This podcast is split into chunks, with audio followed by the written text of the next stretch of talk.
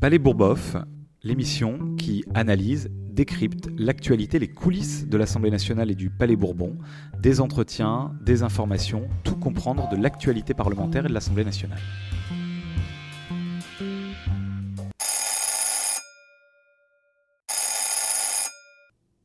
Palais Bourboff, épisode 4, quatrième semaine. Cette semaine, on a travaillé, beaucoup travaillé, jour et nuit, c'est le cas de le dire, sur la loi malencontreusement nommée, ou malheureusement nommée pouvoir d'achat, parce qu'elle ne résout rien des problèmes de pouvoir d'achat des Françaises et des Français, parce qu'elle ne comble pas euh, le fossé de pouvoir d'achat euh, creusé par euh, l'inflation, parce qu'elle ne revient pas sur les mesures injustes et inefficaces des cinq années d'Emmanuel Macron. Et on va y revenir avec quelques extraits de cette semaine agité à l'Assemblée nationale, dans l'hémicycle euh, notamment, puisque nous devions donc parler de cette loi pouvoir d'achat. Vous savez, Emmanuel Macron avait promis pendant l'élection présidentielle et pendant la campagne des élections législatives d'agir pour résoudre ce qui est la préoccupation numéro un des Françaises et des Français, celle du pouvoir d'achat. Grâce à la nouvelle Union populaire écologique et sociale, grâce à notre rassemblement, grâce à notre campagne très forte sur la question des salaires, du blocage des prix, de la redistribution des richesses, ce sujet est enfin venu au cœur du débat public après des années à essayer de d'entraîner le débat dans l'Assemblée à l'extérieur sur les questions identitaires, euh, sur des sujets périphériques, eh bien enfin on a parlé pouvoir d'achat et justice sociale. Enfin, mais malheureusement, le gouvernement n'a rien, absolument rien, compris ni voulu agir et on va euh, y revenir dans, euh, dans un instant.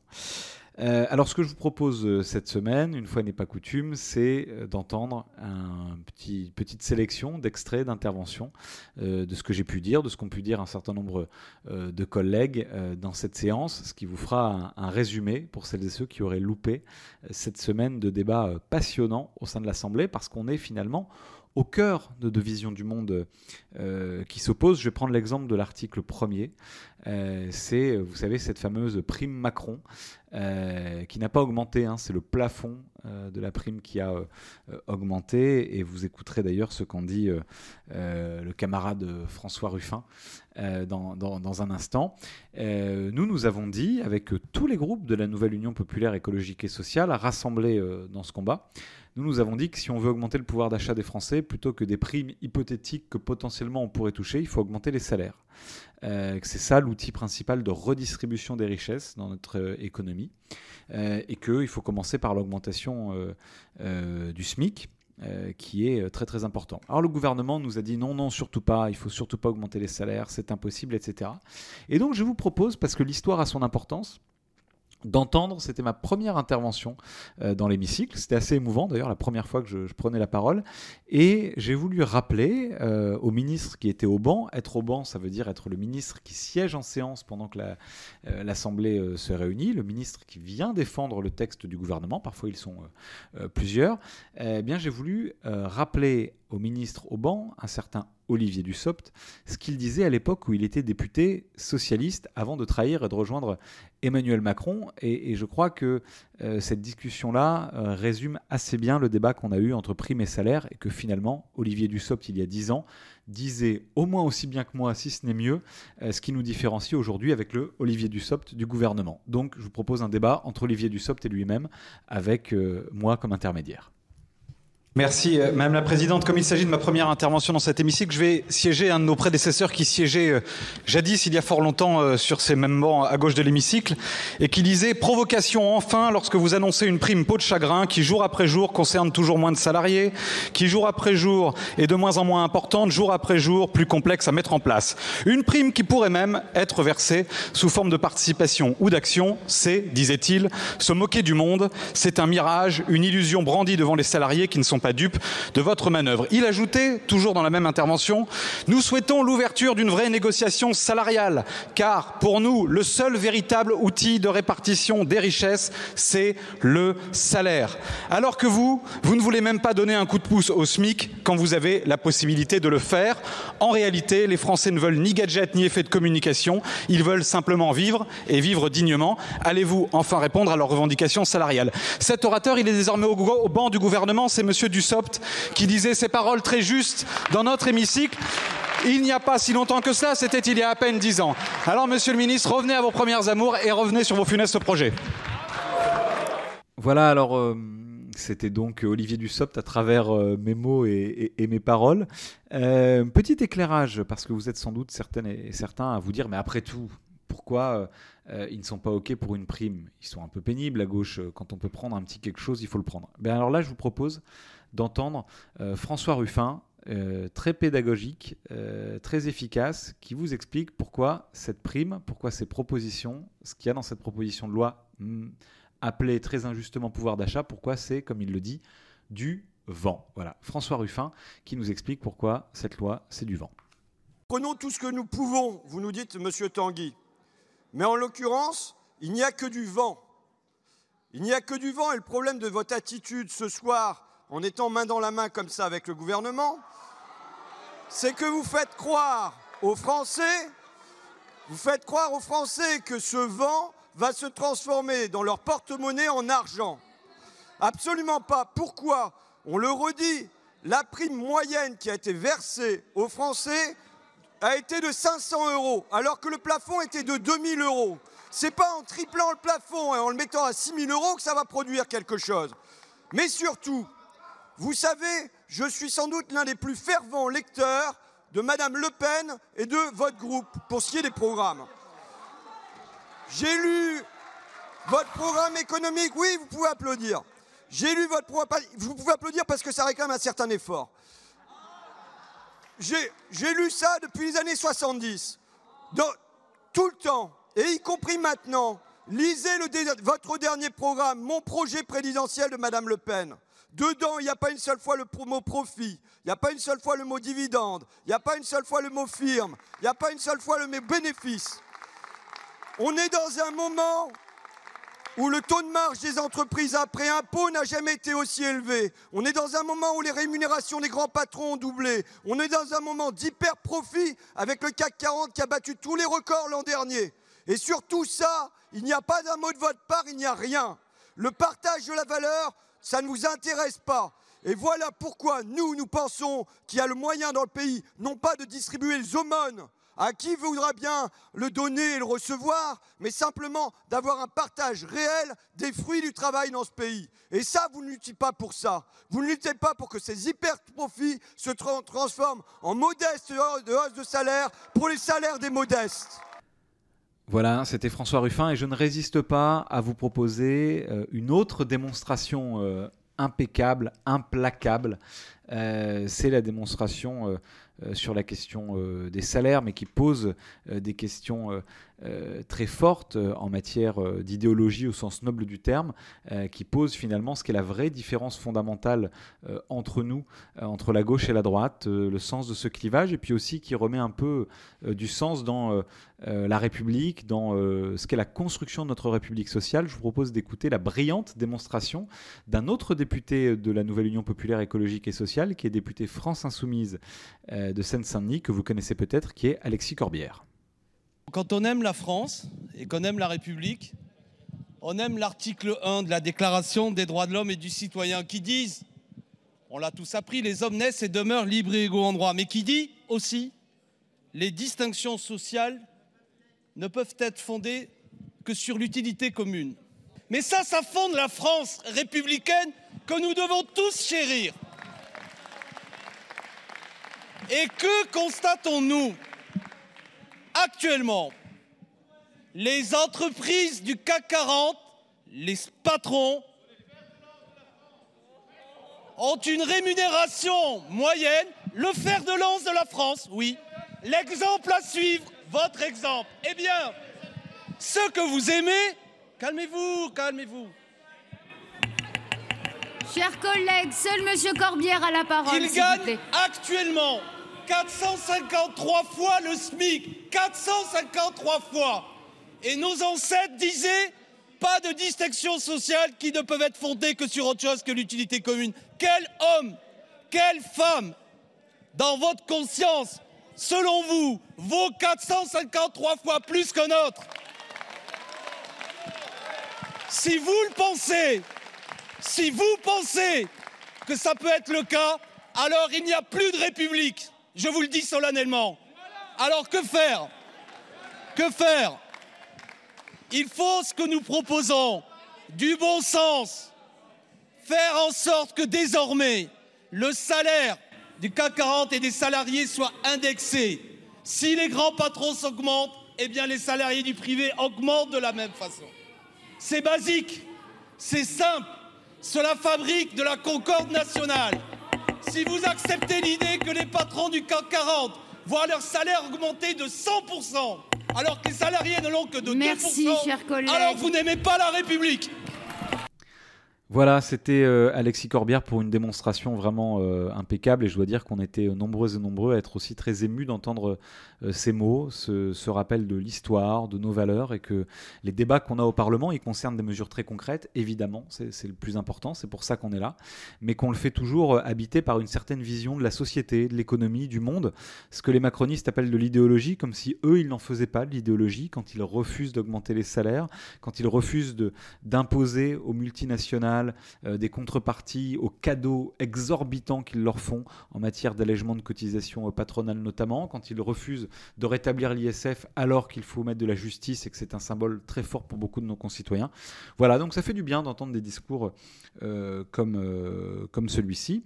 Euh, et je vous propose maintenant, euh, puisque je parlais de- des valeurs, euh, d'en venir à, un autre article sur lequel je suis, intervenu, puisqu'il concerne la question des minima sociaux. Alors là, on nous a dit, c'est le bel enfumage qui était proposé dans cette, dans cette loi. On nous dit, on va revaloriser les minima sociaux. Alors là, si on lit et qu'on regarde pas bien la loi, on se dit super, les plus pauvres vont euh, toucher plus d'argent, vont pouvoir enfin vivre dignement. Eh ben non, pas de chance. En réalité, euh, ce que j'explique dans, l'enregistrement qui, va suivre, c'est que euh, les mesures proposées par le gouvernement, elles ne compensent même pas l'inflation. Elles ne permettent même pas de rattraper le retard pris en matière de pouvoir d'achat des plus pauvres.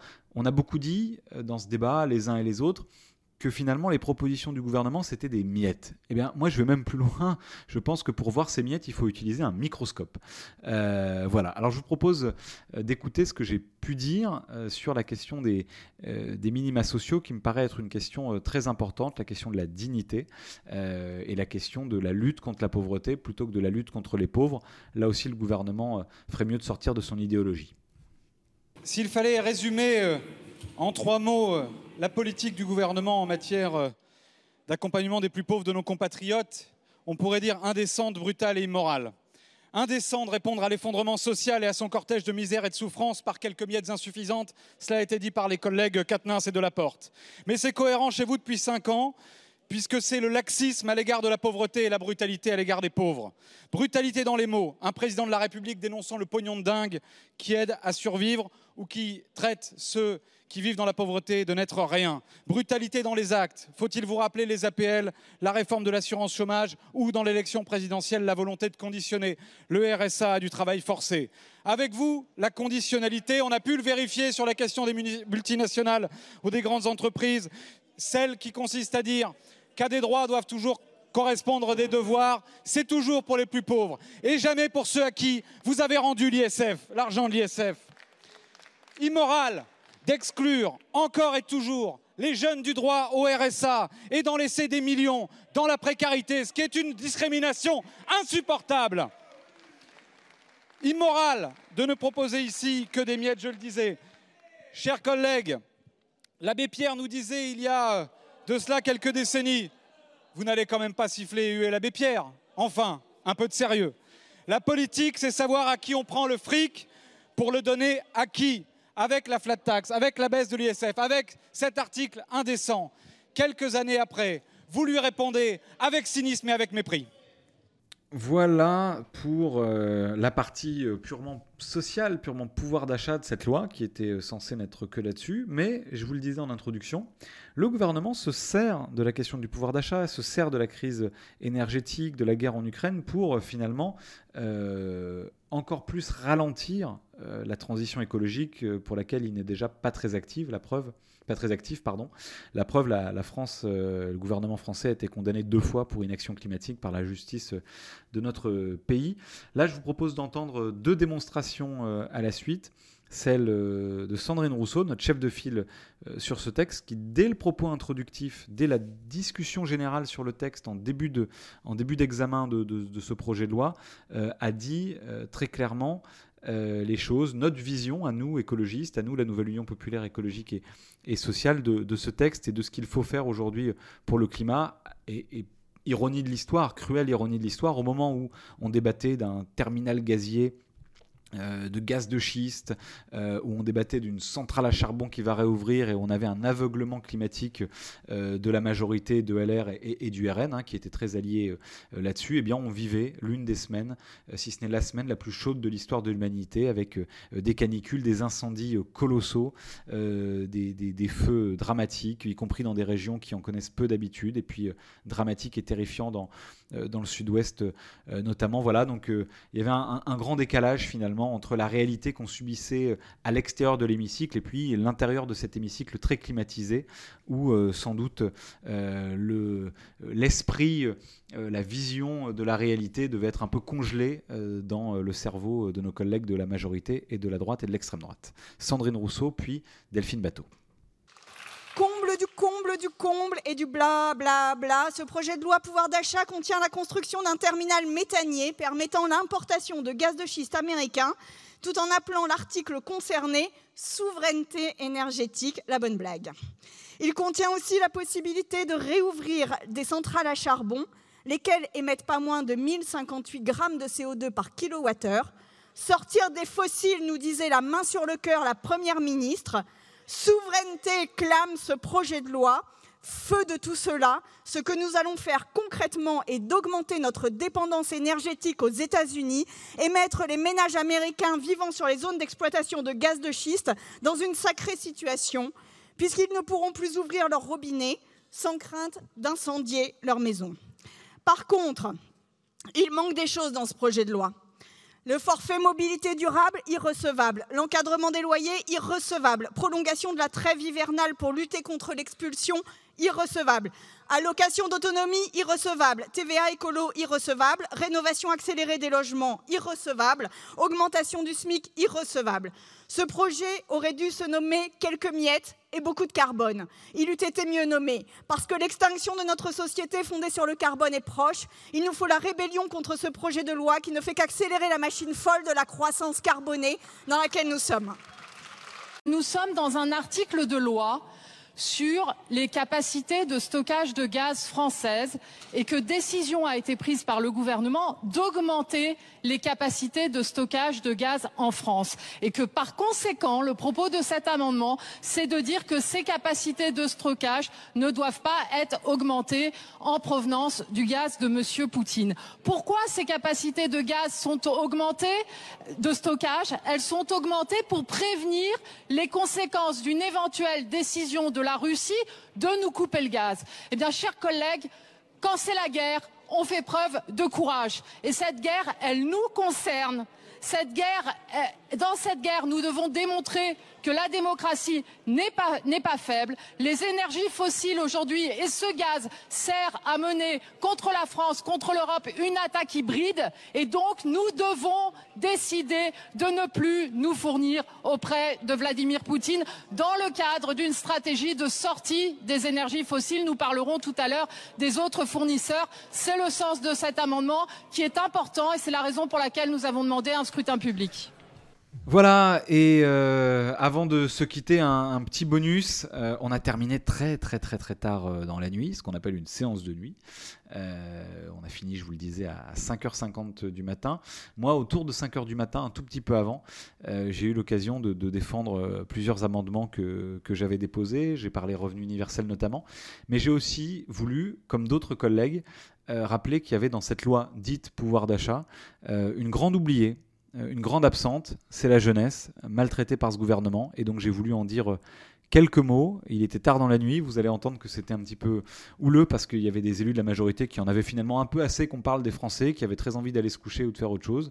Euh, bien nous, on voulait porter ces débats-là parce qu'on considère que la jeunesse ne peut pas être sacrifiée dans le moment dans lequel nous sommes. Elle a déjà beaucoup trop payé le poids des inégalités et des injustices. Et donc, je vous propose qu'on se quitte sur ces quelques mots pour la jeunesse et son droit à la dignité. À la semaine prochaine. Je, pourrais citer mes collègues euh, qui ont extrêmement bien parlé il y a quelques instants de la situation euh, de la jeunesse. Vous savez, cette jeunesse à qui euh, vous n'offrez comme perspective qu'un service national brutal et extrêmement coûteux, et à qui vous refusez encore, encore et toujours le revenu de solidarité active et que vous laissez dans la précarité. Cette jeunesse, comment? Chers collègues. Eh bien si, eh bien si, vous avez raison, chers collègues. Je vais terminer par une citation. Mais on a le droit de s'intéresser au sort de la jeunesse, surtout quand on parle du pouvoir d'achat, parce qu'elle est la première victime des inégalités. Elle est la première victime de la brutalité de votre politique et des injustices. Alors, comme le collègue m'incitait à terminer par une citation, il se trouve que j'ai euh, l'immense honneur, oserais-je dire le privilège, oui, je parle fort, peut-être ça vous réveillera, chers collègues, j'ai l'immense honneur de siéger un siège qui fut occupé jadis par François Mitterrand. S'il vous plaît, la parole est à Monsieur Lucas seul, s'il vous plaît. François Mitterrand qui disait, qui disait, et je vais parler très doucement, si la jeunesse n'a pas toujours raison, la société qui la méconnaît et qui la frappe a toujours tort. Arrêtez, s'il vous plaît, chers collègues, arrêtez, gouvernement, de frapper la jeunesse.